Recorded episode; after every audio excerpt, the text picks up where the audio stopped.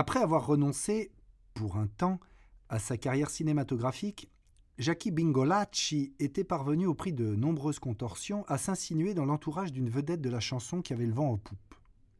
Sa fonction était assez floue. Il était là et voilà tout. Vaguement copain, pas mal grouillot, garçon de course, fournisseur de substances illicites, entremetteur et surtout, il faut bien le reconnaître, picassiette, parasite, cireur de pompe, rieur servile et courtisan. C'était lui, par exemple, qui tendait la serviette éponge et l'eau minérale quand tombait le rideau de scène sur les derniers applaudissements. C'était lui qui montait la garde devant la loge et triait celle qui aurait le privilège d'entrer pour partager avec l'idole un peu d'intimité.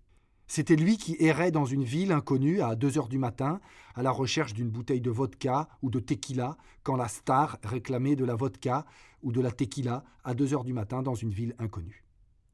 Rien de glorieux donc. Pour parler franc, il grenouillait.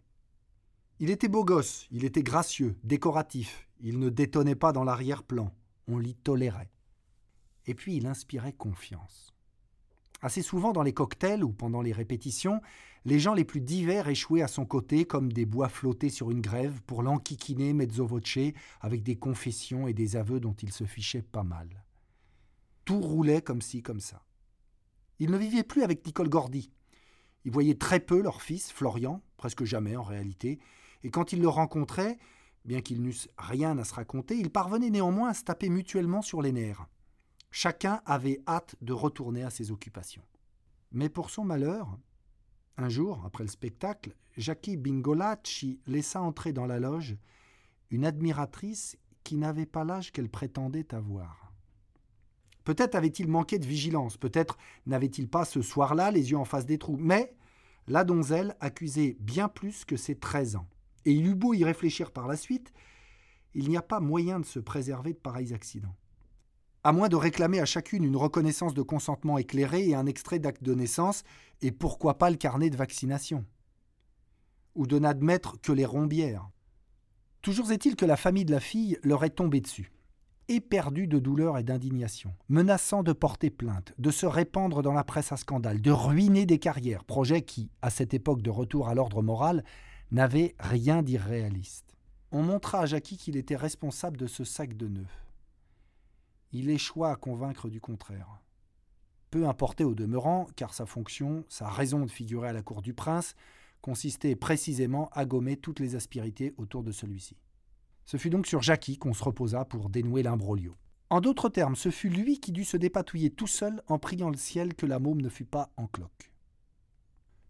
Chantage, extorsion, menaces sous condition, intimidation, escamotage de plaques d'égout, de matériel de chantier, toiture en zinc, hélice de bateau, ligne téléphonique en cuivre, gouttière du même métal sur simple coup de téléphone et caténaire sous 25 000 volts sur devis. Jackie était un gars faible et manquant de discernement, il n'y a pas de doute là-dessus. Et puisqu'il possédait au plus haut point cette faculté d'inspirer confiance et de susciter les confidences, on lui demanda de les encourager, de les recueillir et de les rapporter.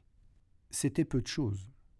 Pourtant, en dépit de tout l'arsenal défensif qu'il mobilisa, dénégation, déni, refoulement, forclusion et même, en désespoir de cause, mauvaise foi, il lui devint bientôt impossible de ne pas établir un lien entre les renseignements qu'il fournissait et certains cambriolages et vols par ruse ou par saucissonnage qui furent alors perpétrés dans les environs.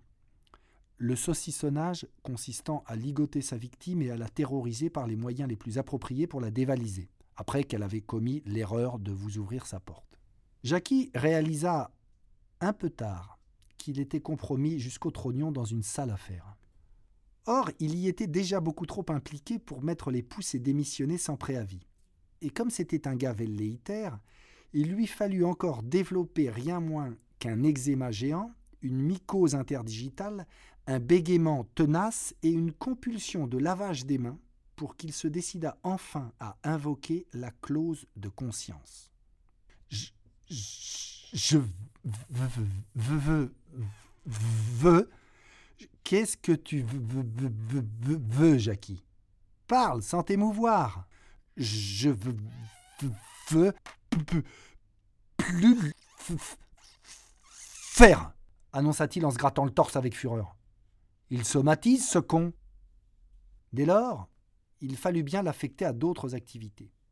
Et par une funeste nuit de mars, une automobile le déposa à 2 heures du matin dans le quartier Saint-Germain-des-Prés, au croisement de la rue de l'Échaudé et de la rue de Seine. Il devait parcourir à pied les 250 mètres de la rue de l'Abbaye en direction de la rue Bonaparte où une autre automobile l'attendait. Il passa devant la police au 14, sur le trottoir de droite, mais l'antenne fermait à 19 heures. Et de toute façon, réclamer la protection de la loi et avouer ses propres turpitudes était devenu impossible. Arrivé devant le petit jardin du bout de la rue, square Laurent Prache, comme il l'apprit plus tard, un coup d'œil devant, un coup d'œil derrière, hop, il enjambe la grille et se retrouve accroupi de l'autre côté, le cœur battant et les paumes moites. Il tend l'oreille dans l'attente de quelque chose d'imprécis, se gratte les avant-bras, et comme rien ne survient, il fouille dans son sac, empoigne son pied de biche, décèle les deux pattes métalliques et ressort cinq minutes plus tard avec 60 kilos de bronze sur l'épaule, en l'occurrence le buste de Dora Maar. Moche comme tout, mais signé Picasso.